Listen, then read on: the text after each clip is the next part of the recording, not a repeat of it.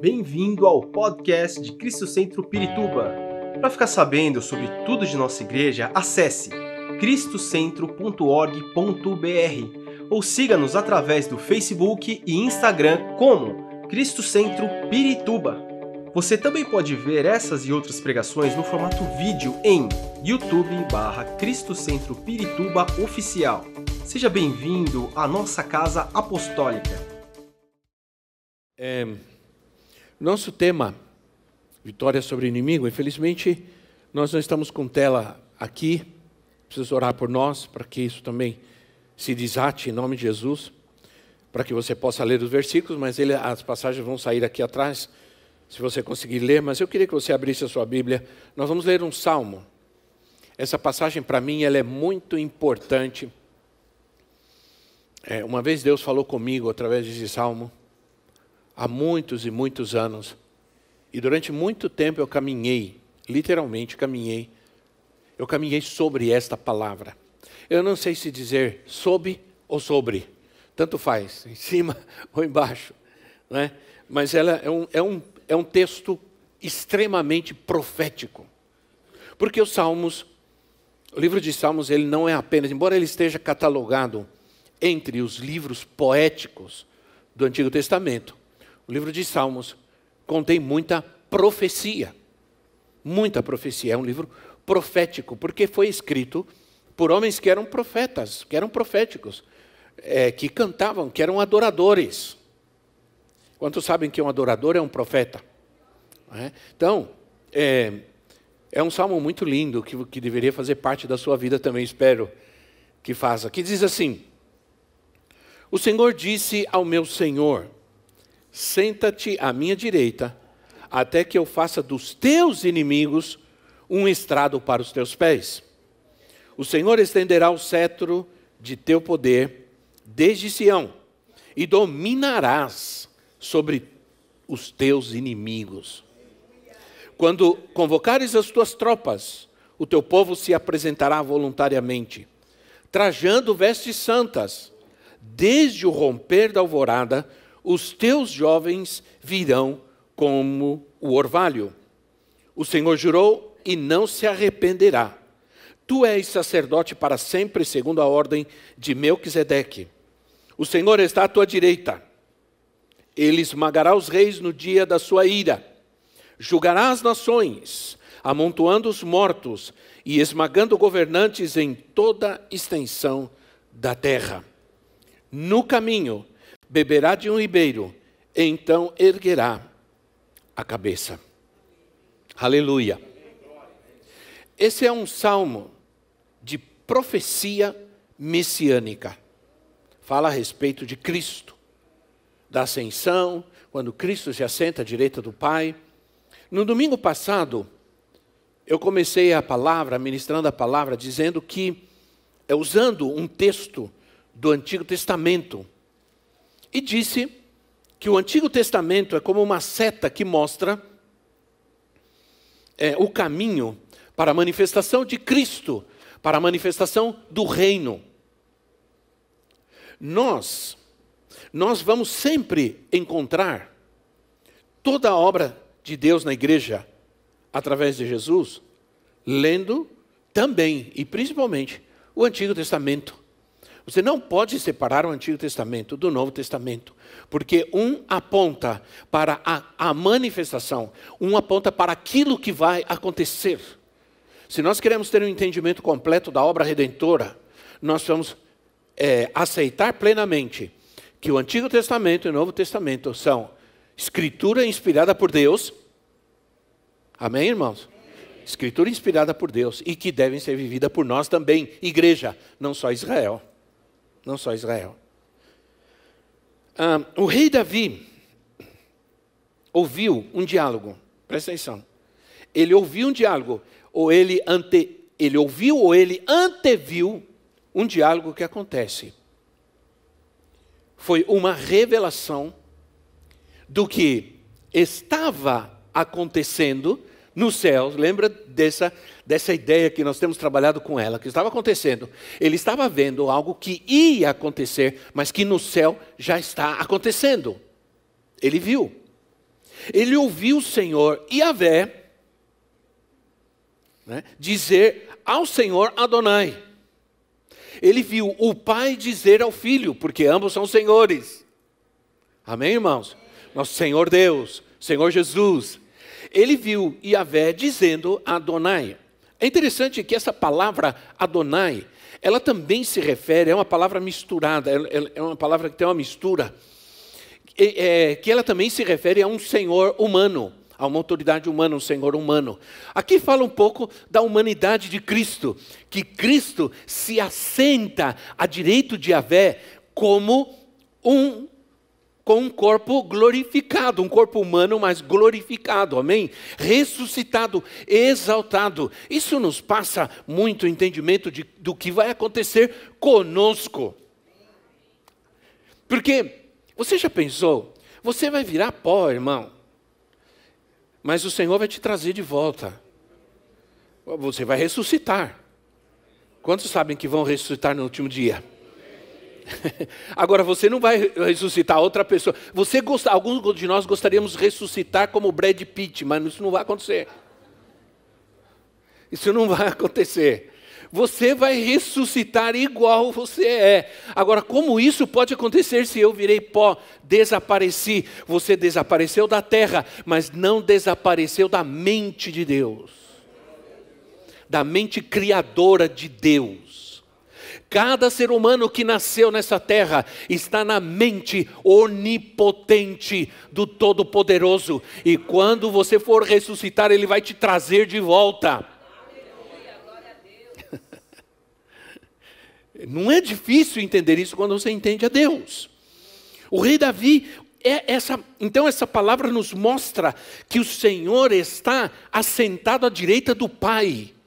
E direita é um lugar de autoridade e poder, esquerda é um lugar de vergonha. Direita é um lugar de poder e autoridade e governo. É só, a gente só precisa saber dizer as coisas. Abra sua Bíblia comigo em Mateus 22, versículo 41 a 46, e você vai ver algo interessante. O próprio Senhor Jesus está dizendo, Mateus 22, 41 a 46, você pode acompanhar também aqui. Estando os fariseus reunidos, Jesus lhes perguntou: O que vocês pensam a respeito de Cristo ou do Cristo? De quem ele é filho? É filho de Davi, responderam eles ele lhes disse: Então, como é que Davi, falando pelo Espírito, o chama Senhor? Pois ele afirma: O Senhor disse ao meu Senhor: Senta-te à minha direita, até que eu ponha os teus inimigos debaixo dos seus pés. Se, pois, Davi o chama Senhor, como é, pode ser ele seu filho? Olha, olha. Ninguém conseguia responder-lhe uma palavra. E daquele dia em diante, jamais se atreveu a lhe fazer perguntas. Olha, irmãos, essa igreja é uma igreja que ama a palavra, estuda a palavra. Nós estamos falando de uma revelação aqui, estamos falando de algo profundo. Mas eu sei que o Senhor está trazendo entendimento a você, ao seu coração, porque muitos de nós nascemos e crescemos ouvindo a palavra, mas nos faltou muita revelação de Deus. E o Senhor está dizendo, o Senhor está dizendo, Jesus, porque olha o entendimento humano que aqueles, aqueles homens tinham. Eles enxergavam Jesus como filho de Davi, eles não enxergavam Jesus como filho de Deus. E Jesus diz: Bom, se eu, for, se eu sou filho de Davi, como Davi, que me viu sentando à direita do Pai, me chama de Senhor. Então eu estou aqui trazendo uma argumentação para você, firmando aqui que o nosso Senhor Jesus, Ele é poderoso, Ele está sentado à direita do Pai, Ele reina, Ele é absoluto sim sobre todas as coisas. Davi, na sua época, pelo Espírito, não foi, foi pelo Espírito, ele, ele, ele pôde dizer, ele pôde ter essa revelação e chamar Jesus de Senhor. Amém, irmãos? Diga, Jesus Cristo é meu Senhor. Isso é poderoso. Porque você não apenas traz algo para você, mas você manifesta aquilo que ele é diante dos teus inimigos. Os teus inimigos tremem. Agora, eu pedi para manterem os versículos, porque eu vou ler várias passagens bíblicas hoje. Você vai ter que paciência, acompanhar na leitura, prestar bastante atenção, não se distraia, isso. E Atos capítulo 2, versículo 34 35 diz assim: Pois Davi, Atos 2, 34 35, pois Davi não subiu ao céu, mas ele declarou: o Senhor disse ao meu Senhor: Senta-te à minha direita, até que eu ponha os teus inimigos como estrados dos teus pés. Outra vez. Agora é Pedro quem está dizendo. Olha só como as Escrituras vão. Olha como as Escrituras são poderosas. A gente vai caminhando as Escrituras e elas vão nos levando a um só lugar. Elas vão nos levando ao senhorio de Cristo, à majestade de Cristo. E Pedro diz assim: Davi não subiu ao céu, mas ele viu. Ele viu no seu tempo, ele viu. É? E ele mesmo declarou: O meu Senhor sentou-se à direita, lugar de autoridade. E 1 de Coríntios, capítulo 15, 25, o apóstolo Paulo, 1 de Coríntios 15, 25, o apóstolo Paulo diz assim: Pois é necessário que ele reine, até que todos os seus inimigos sejam postos debaixo dos seus pés. Então, o que vai acontecer? O Senhor se levanta, se, eh, se senta à direita do Pai, e os seus inimigos serão colocados debaixo do estrado dos seus pés. Isso nós estamos vendo agora, estamos vendo que isso vai acontecer. Em, primeira de, em Efésios capítulo 1, versículo 20, por exemplo, disse que o Deus do nosso Senhor Jesus Cristo, isso é, o Pai, com grande poder o ressuscitou. E o ressuscitou dos mortos, e o fez assentar-se à sua direita nas regiões celestiais. O autor de Hebreus diz a mesma coisa a respeito de Cristo.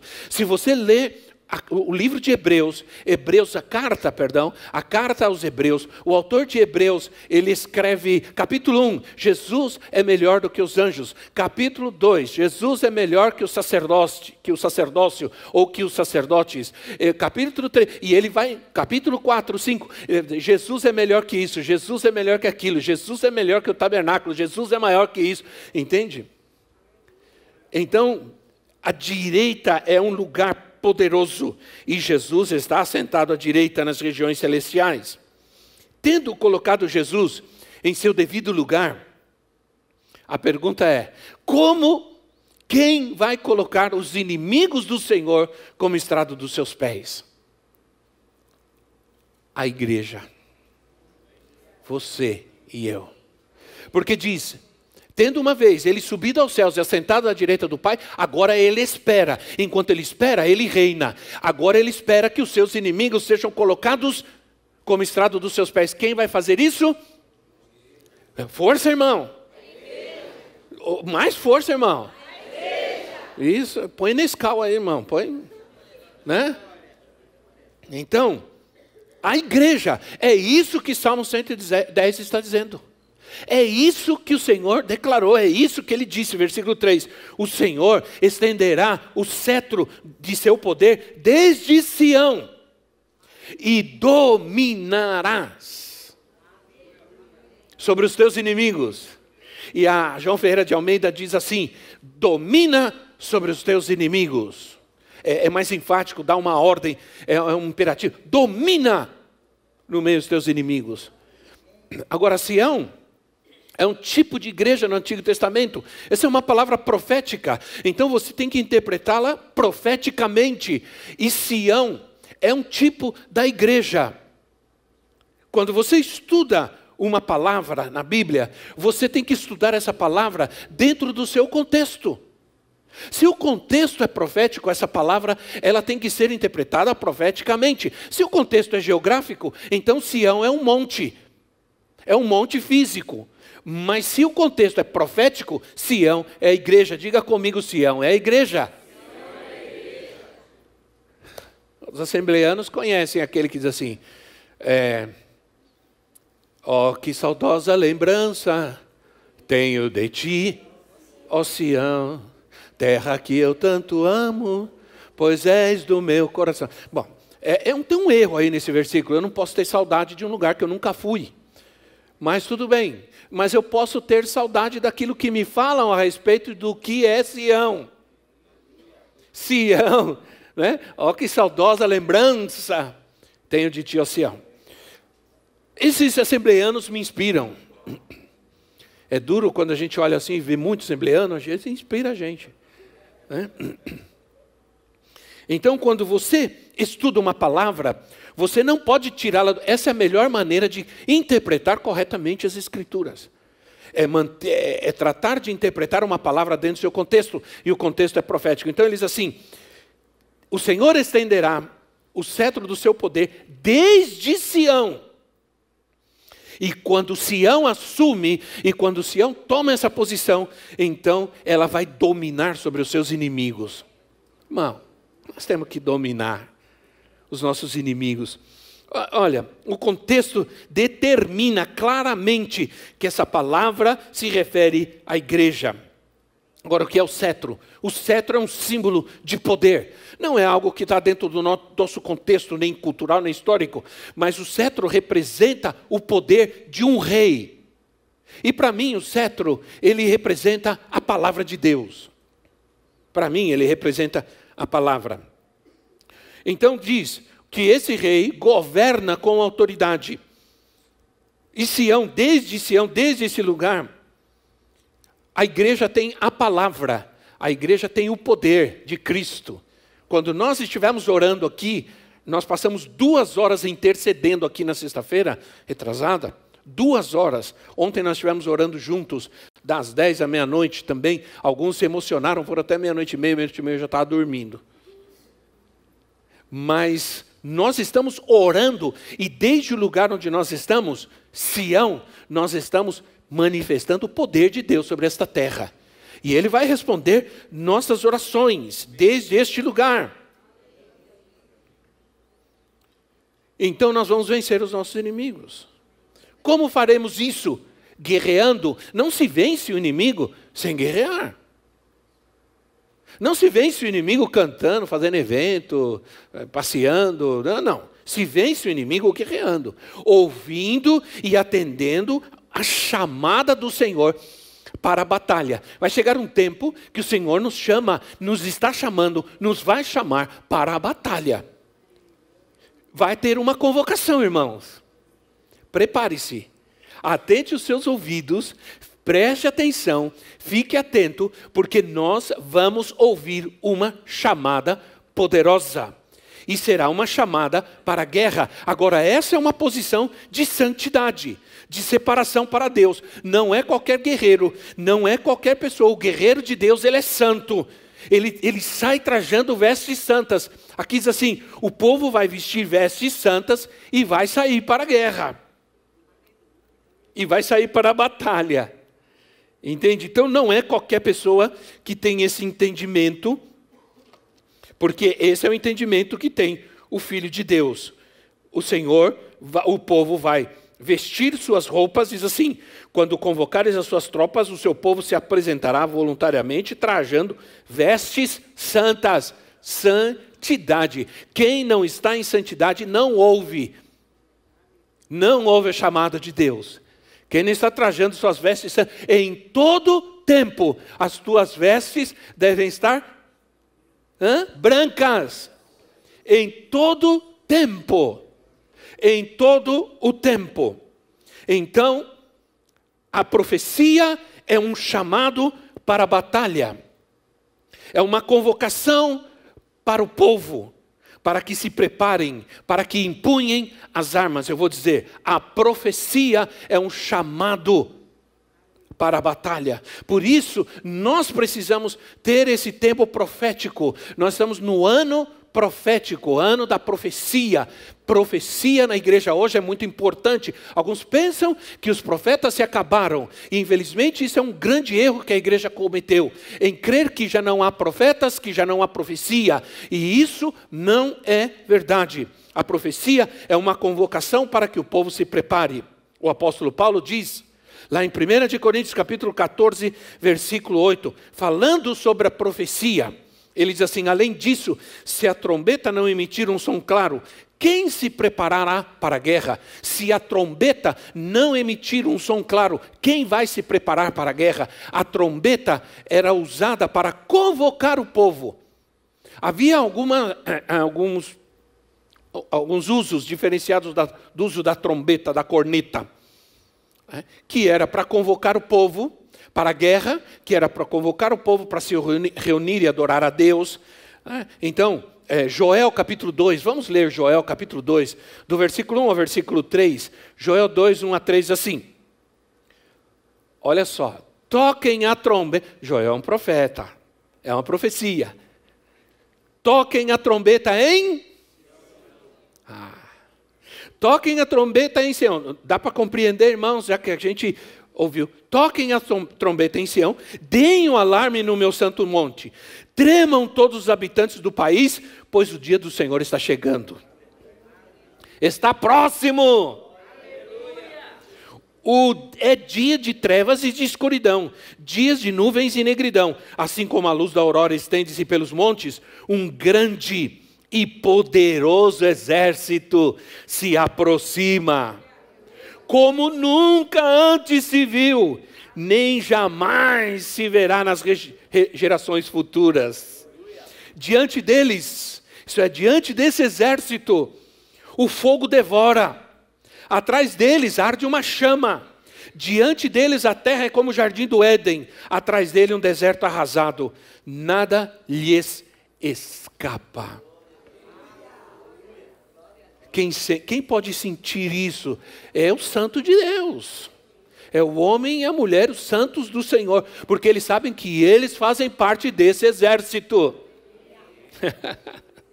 Aleluia. É uma, é, é uma profecia que fala sobre um exército poderoso que se levantará sobre a terra. Sobre a terra. Não é imaginário, não é filme de Hollywood, não é um exército que se levantará sobre a terra e uma reunião para que recebam o Espírito Santo ah, e habilidades para a batalha. O Senhor nos preparará para a batalha. A trombeta é a voz profética. Quando é o que representa no Antigo Testamento a, a trombeta. A palavra sendo anunciada, o chamado, convocação do povo para a guerra. Quando vem a profetiza, ou melhor, tomara que ela venha, né? mas quando vem a profecia, né? É, quando vem a profecia, não é para dizer com quem você vai se casar. Jesus amado, misericórdia. Né? Não é para ficar dizendo que Deus tem um plano para a sua vida. Lógico que tem, tem desde que antes você nascer, a Bíblia já diz isso. Não é para ficar dizendo que. Bom, irmão, vocês já sabem, vocês já conhecem toda a história. Né? A profecia ela é uma convocação para a santidade, ela é uma convocação para uma reunião de batalha, de guerra, para vencer os inimigos. A voz profética, a, a, trombeta, quando era soada no meio do povo, ela tinha também, ela tinha também o objetivo de convocar o povo para se levantar e começar a se mover. Tocava a trombeta, levantem-se, é hora de partir, é hora de caminhar, é hora de sair da estagnação, é hora de sair do desânimo, é hora de sair dessa, dessa, dessa monotonia, dessa apatia, que nada acontece. Eu não sou alguém que gosta de coisas que não acontecem, que não muda. Eu não gosto, eu gosto de coisas que mudam. Então, Números 10, 5 e 6 diz assim: Números capítulo 10, versículos 5 e 6. Quantos estão felizes com a palavra de Deus? Digo amém. amém. Quando a corneta der o toque de alerta, as tribos acampadas a leste deverão partir. Ao som do segundo toque, os acampamentos do lado sul partirão. O toque de alerta será o sinal para partir, para se levantar e caminhar porque o tabernáculo era uma tenda que caminhava, o tabernáculo não era estático. A igreja é um povo que caminha, a igreja não está estática. Nós vamos embora e a igreja não fica aqui. Nós saímos e a igreja está caminhando. Oh, glória! A igreja está onde nós estamos. Então, quando vem a palavra, quando soa a voz profética, é hora de sair do desânimo, da estagnação, sair do comodismo. E aqui diz que há uma chamada que quem vai responder aqui serão os jovens. Diz assim: "E os teus jovens virão como orvalho, eles serão os primeiros." Eu estou dando uma palavra de Deus aos jovens aqui. É palavra de Deus, porque está aqui, eu não estou inventando história. Os jovens virão como orvalho, isso quer dizer o quê? Eles virão primeiro. Então prepare-se, juventude, porque Deus vai fazer algo e vai começar hoje aqui na sua vida. Porque sua vida está estancada. Sua vida está estancada em ideologias, ideias que foram colocadas na sua mente, que estão puramente humanas. E Deus vai limpar isso da sua vida. Senão você não vai poder viver plenamente o Evangelho de Cristo. Quantos estão de acordo com isso? O povo ouvia as trombetas e eles sabiam que era o momento de se levantar. Eles já estavam esperando, estavam preparados quando soava a trombeta, a voz profética: levantem-se, Vamos seguir adiante, porque a promessa está lá. A palavra que nos deu o Senhor está lá e nós estamos caminhando. Caminhando eu vou? Está vendo como vocês sabem? Ah. Caminhando é caminhando. Eu vou, não é caminhando, caminhão do voo, né? Caminhando eu vou para para Canaã. Nunca um povo estancado, nunca um povo eh, amarrado caminha em direção à promessa de Deus. Então, se o teu chamado, o nosso chamado está estancado, é porque não estamos dando ouvidos, é porque não estamos atendendo o toque da, da trombeta. Você, devemos assumir nosso lugar e nossa posição. Qual é a minha posição? Eu quando estava estudando esse texto, me lembrei. E às vezes as coisas vêm na minha mente, eu nem acredito, são coisas. Ai, são coisas é, de décadas. Não são centenárias. Tomara que fossem, né? Centenária. São é do século passado, isso eu posso garantir. Então veio à minha mente uma ilustração. Uma vez, o homem, um homem encontrou um, é, não sei como que, que a gente chama, um filhotinho de águia. Em espanhol se diz aguilucho. Eu não sei como se diria em português. Um filhotinho de asa, de águia. Já sem peninha ainda, todo peladinho. Achou. Aí esse homem era um granjeiro. Ele levou esse filhotinho de águia e colocou no meio das galinhas. E esse filhotinho de águia começou a crescer. Começou a crescer, começou a sair asa, começou a crescer. Só que a, a águia, ela é não sei quantas vezes maior, mais poderosa do que a galinha. Só que aquela, aquele filhotinho de águia cresceu no meio das galinhas, começou a ciscar que nem galinha. Começou a comer milho e a águia, ela é carnívora. Começou a comer milho com as galinhas e ciscava para lá e ciscava e começou a andar com as galinhas. Não sei se cacarejou, mas pode ser que tenha cacarejado também viveu como galinha, só que ele cresceu. Cresceu e não era galinha, era águia. Depois de um tempo, ele, a, sua, a, a sua visão, a galinha não enxerga direito, a águia enxerga longe. Começou a crescer, começou a ficar maior que todas as galinhas. De vez em quando batia as asas, voava a galinha para todo lado. Voava a pena para todo lado. Porque a galinha, galinha é galinha, né, irmãos? Galinha não voa. Você pegar a galinha e jogar assim, ela voa aqui, puf, cai ali. Então, é, existem lugares que a galinha sofre, coitada. Eu vivi em lugares, é, nós moramos, profetizei eu, vivemos em lugares que não tinha muita carne, a carne era caríssima e se comia muita galinha, muito frango. Né? E era, coitado, era duro ser galinha nesses lugares. Porque quando dizia assim, quando eu dizia assim, chegava o, irmão e dizia assim, ô, esposa, prepara aí que o, a, o pastor vai vir comer domingo em casa, vai vir almoçar em casa domingo. As galinhas ficavam desesperadas. É? Elas sabiam que elas iam rodar. Então, a águia começou a crescer e já não cabia no galinheiro. E ela começou a olhar e via as outras águias voando altíssimo. Altíssimo. E ela começou a olhar e dizer: peraí, mas olhava para cá, olhava para lá, olhava para cá e dizia: não, eu, eu sou mais do que galinha. E um dia, ela bateu a asa, voou galinha, o galinheiro se desmanchou e saiu voando. E aí ela entendeu que ela não era galinha, que ela era águia. Como nós estamos vivendo, irmãos? Até quando nós vamos ficar ciscando bichinho comendo milho no galinheiro. Quando o Senhor disse: Como águias voarão, caminharão sem se cansar, correrão sem se cansar, caminharão sem se fadigar. Como águias voarão. A quem o Senhor está se referindo? E nós estamos vivendo como? Cacarejando, comendo, ciscando e comendo milho. Nada demais. É apenas uma comparação. Eu gosto muito de galinha. O dia que uma irmã maravilhosa aí, daquelas de Minas, quiser fazer uma galinha com quiabo para mim, eu amo. Eu aceito. Mas nós somos chamados para ser águias. A águia é um animal poderoso. Um, um animal que vive acima das nuvens.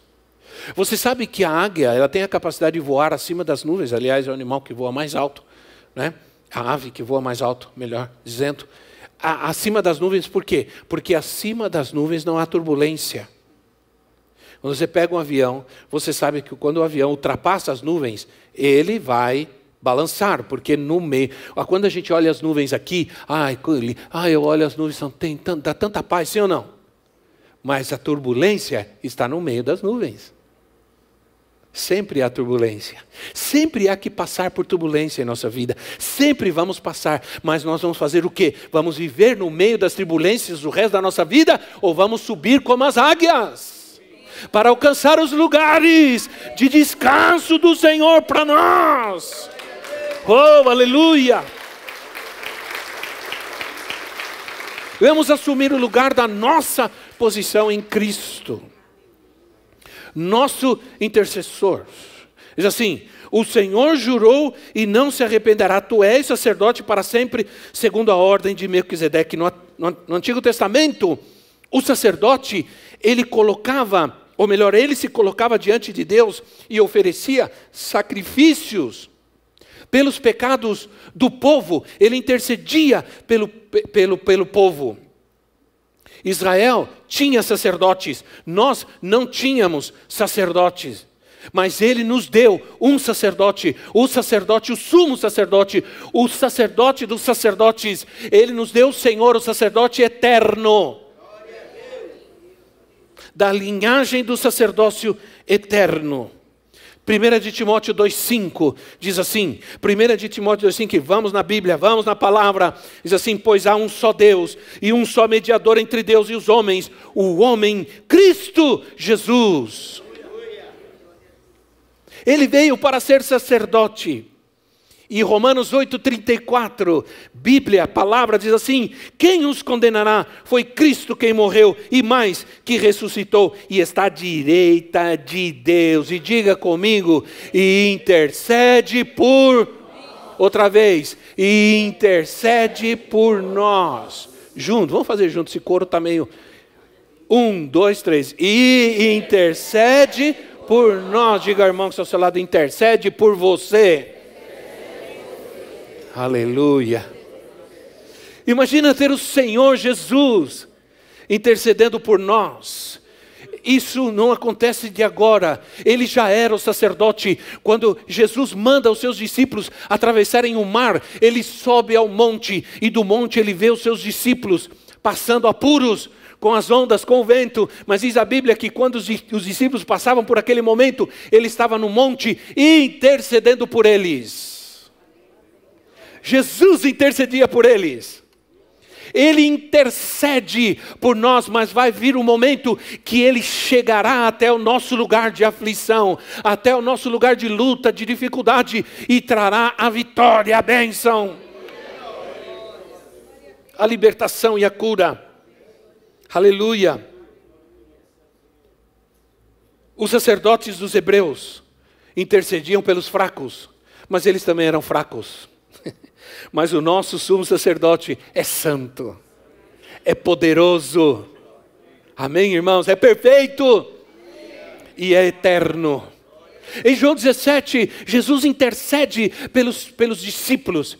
Ele ora pelos seus discípulos. João 17 é uma oração sacerdotal. Ele diz assim: oro por eles, Pai. Oro para que o Senhor não os tire do mundo, mas que o Senhor os livre do mal, que o Senhor os livre do maligno, que o Senhor os livre dos seus inimigos. O Senhor está orando por nós e dizendo: Pai, livra os meus filhos, livra a minha igreja, livra eles dos seus inimigos.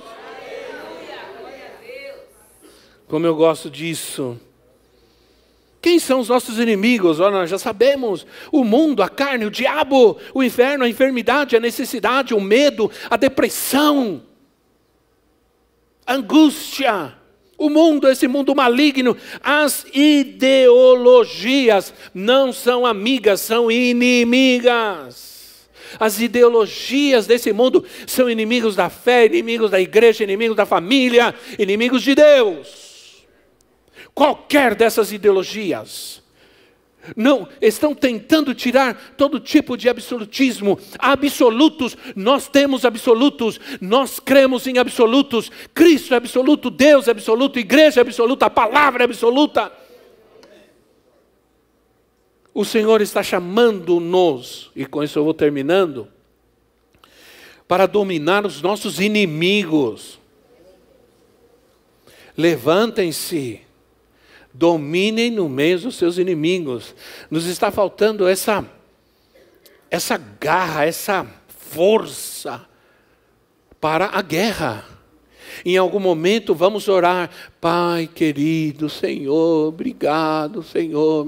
E em alguns momentos a gente vai se levantar como guerreiro, bravo, bélico, rambo assim, armado, dos pés à cabeça metralhadora, granada, bomba atômica, tudo assim, dos pés à cabeça, e vamos para cima do inimigo, carregando nossas armas, as armas que nós temos em Cristo, no Senhor. O Senhor está chamando para dominar. Já foi decretado, Ele só espera que você faça. Ele está esperando que você faça, igreja. Que você faça.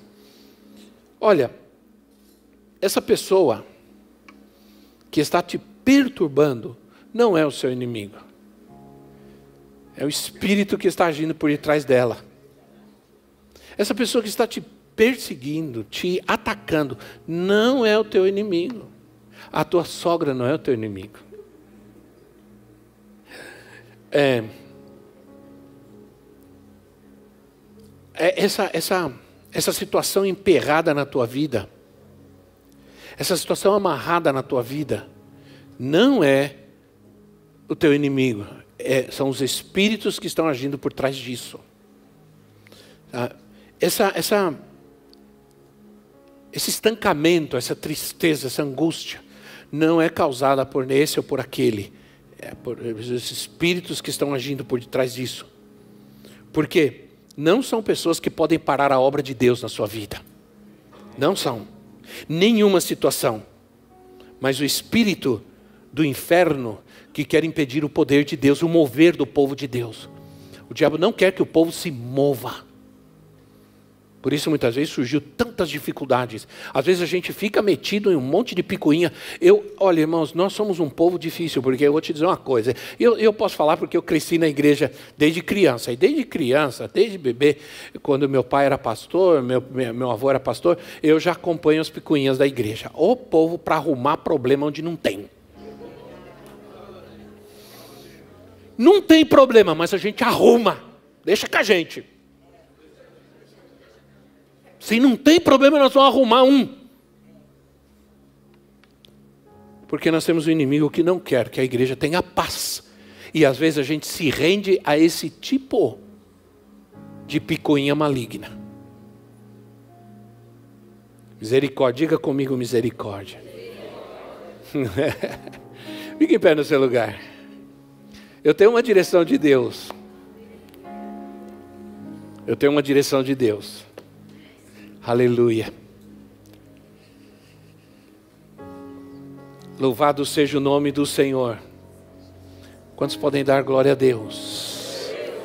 Isso, não distrai não, fica firme, fica posicionado aí agora. É, há um versículo. Se alguém puder achar e me dar a referência, que diz assim que o Senhor está passando. O Senhor, é, o Senhor está passando, revisando a tropa. É, esse versículo diz, me lembrei dele agora. O Senhor passa em revista da tropa. E é isso que o Senhor está fazendo nesse momento. Né? Lembra que na revista, da, na revista da tropa, todo soldado tem que estar tá bem arrumado. Não pode estar tá assim, não. Agora tem que estar tá firme. Né? Solta a cadeira que ela não vai sair correndo daí. Isso. e fica firme. Isaías 13, 4. E coloca aí para o povo ver também, gente. Isaías, você vai, você vai amar esse texto. 13, 4. Escutem. É. é. Há um barulho nos montes, como de uma grande multidão. Escutem, é uma gritaria entre reinos, como as nações, formando uma imensa multidão. O Senhor dos Exércitos está reunindo um exército para a guerra. Não é esse versículo ainda, ele está dizendo, está passando em revista o seu exército. Mas aqui também diz que o Senhor está preparando, o Senhor está. É, pode ser que seja uma, uma, outra versão, a, a João Feira de Almeida. Mas o Senhor está passando em revista o seu exército. Né? Está reunindo o seu exército para a guerra. Eu quero orar, ah lá está, que é, a, que é a João Feira de Almeida. O Senhor dos Exércitos passa em revista o exército para a guerra. Você já viu quando um general passa um, em revista um exército? Se tiver uma golinha aqui, do, meia dobradinha, ele vai lá. É? Eu gosto muito do exército por causa da, por causa da, da, da autoridade e tudo isso. Mas se tiver uma golinha arrumada, já tem problema. Isso fala de postura, de santidade. O Senhor passa em revista o exército. O Senhor está aqui, irmãos. Passando em, em, em em revista o seu exército. Mas eu tenho uma direção de Deus para orar. O Senhor me deu a direção hoje de orarmos pelos jovens. Porque o que Deus vai fazer vai começar pela juventude. Assim, os jovens virão como orvalho, é, os jovens virão primeiro. Paulo escreve aos jovens e diz: Jovens, vocês são fortes. Agora, jovem, é, não é. Antigamente, casava, deixava. Eu não sei o que aconteceu, né? Casou, deixou de ser jovem. Quando foi que você deixou de ser jovem que você casou? Não. Ah, jovens, você casou, mas você é jovem ainda. E Deus está te chamando hoje. E eu quero orar por, pelos nossos jovens. Esperamos que esta mensagem tenha te inspirado e sido uma resposta de Deus para sua vida. Quer saber mais sobre Cristo Centro Pirituba? Siga-nos nas redes sociais no Facebook, Instagram e YouTube ou visite nosso site em cristocentro.org.br.